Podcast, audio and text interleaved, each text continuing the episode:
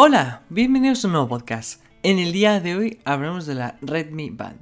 Por cierto, antes de empezar, últimamente la gente lo confunde mucho. Redmi es una submarca de Xiaomi que la gente lo sabrá de sobra, pero todavía hay gente que me pregunta, ¿no? Y no, Redmi es una submarca de Xiaomi que, bueno, ahora lo comentaremos, ¿no? Que se separaron y tal.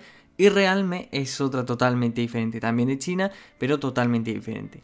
Pero bien, en otra ocasión hablamos de la Realme Band y hoy hablamos de la Redmi Band casi parecido el nombre, lo que cambia es la marca, ¿no?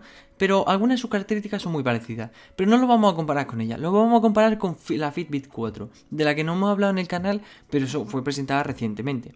Bien, empecemos desde cero. A la Xiaomi Mi Band 4, la famosa Smart Band superventa, ¿no? Ya lo fue la Mi Band 3 y lo ha vuelto a ser la Mi Band 4. Le ha salido la competencia en su propia casa. Y la marca que desde enero del año pasado, como decíamos, se diferenció de Xiaomi y Mi, lanza ahora su propuesta de pulsera cuantificadora de bajo coste.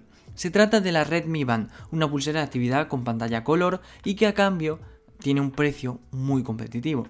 Es un dispositivo con pantalla táctil a color, cuenta con un medidor de frecuencia cardíaca y correa intercambiable. Esto igual que obviamente con la Xiaomi Mi Band 4, ¿no?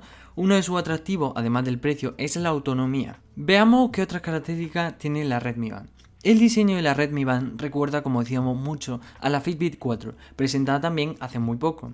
La forma de lo que es puramente el dispositivo tiene forma más bien rectangular, a diferencia de la Mi Band 4, teniendo disponibles cuatro colores de correa distintos para elegir. La Mi Band 4 contaba con tres, el negro que venía normalmente de serie, rojo y azul.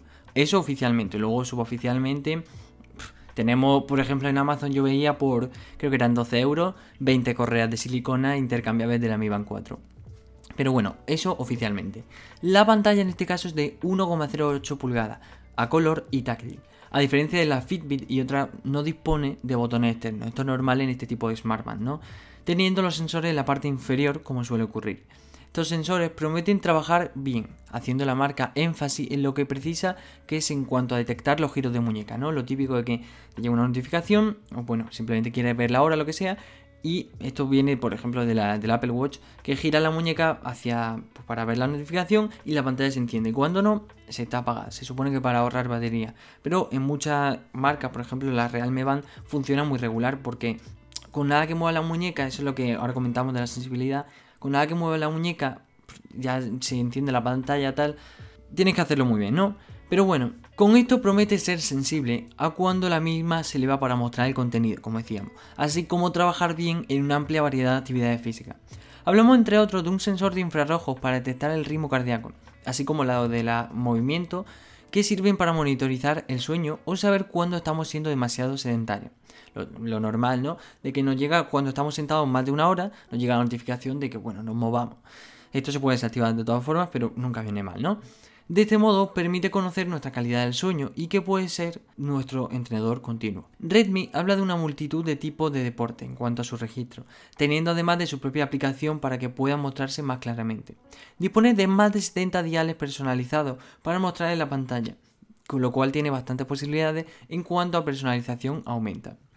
Hablando de la batería, la autonomía prometida de esta Redmi es de hasta 14 días, quedando así por debajo de la Mi Band 4, que a mí me ha llegado a durar hasta 20 días.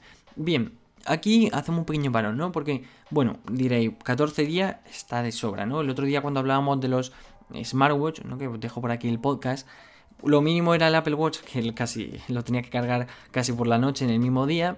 O lo máximo era, pues, por ejemplo la Amazfit, ¿no? Que te podía llegar a durar una semana, casi dos.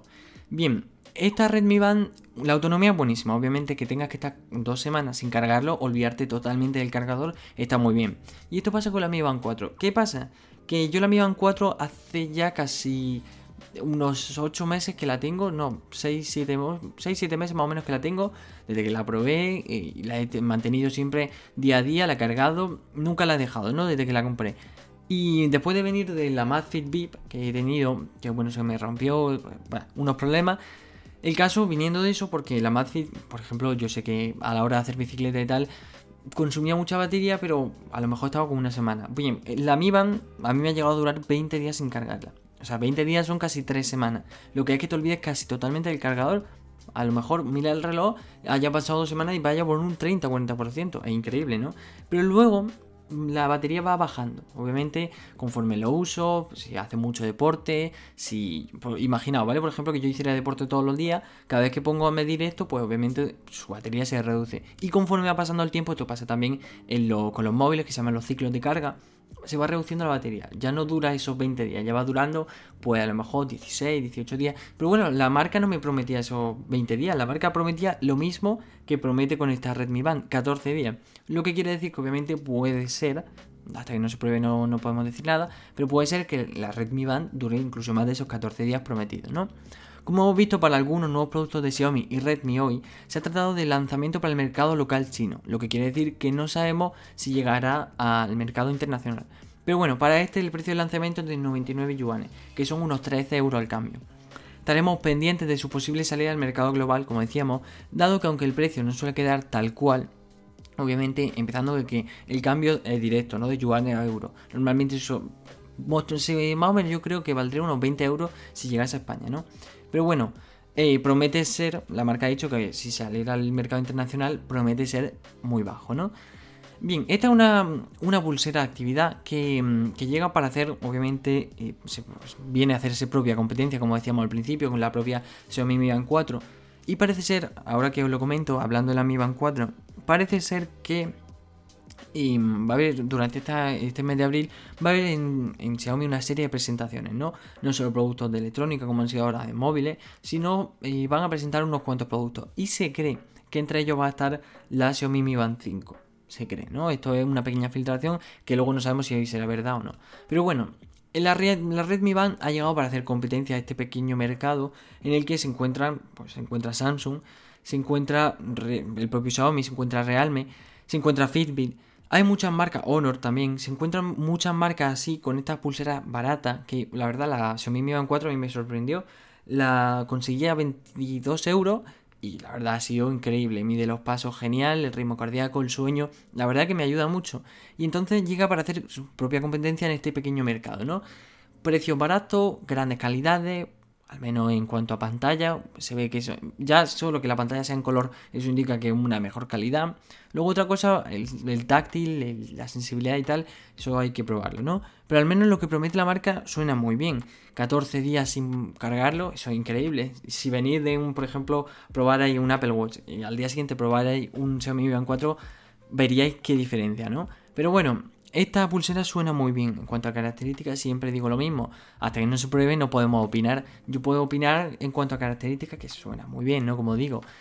Pero bueno, habrá que probarlo y habrá que opinar. Esta es la Redmi Band. Decidme si de verdad os la compraríais o seguiríais siendo fieles a la Xiaomi Mi Band 4 o a su sucesora, la Mi Band 5, ¿no?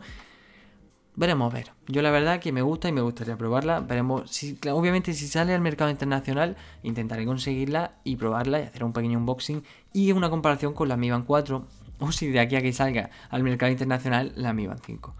Bueno, esta es la Redmi Band y este, hasta aquí es el podcast de hoy. Muchísimas gracias por escucharnos, esperemos que os haya gustado. Si es así, no olvidéis darle me gusta, suscribiros y compartirlo. Muchísimas gracias y nos vemos en el siguiente podcast. Adiós.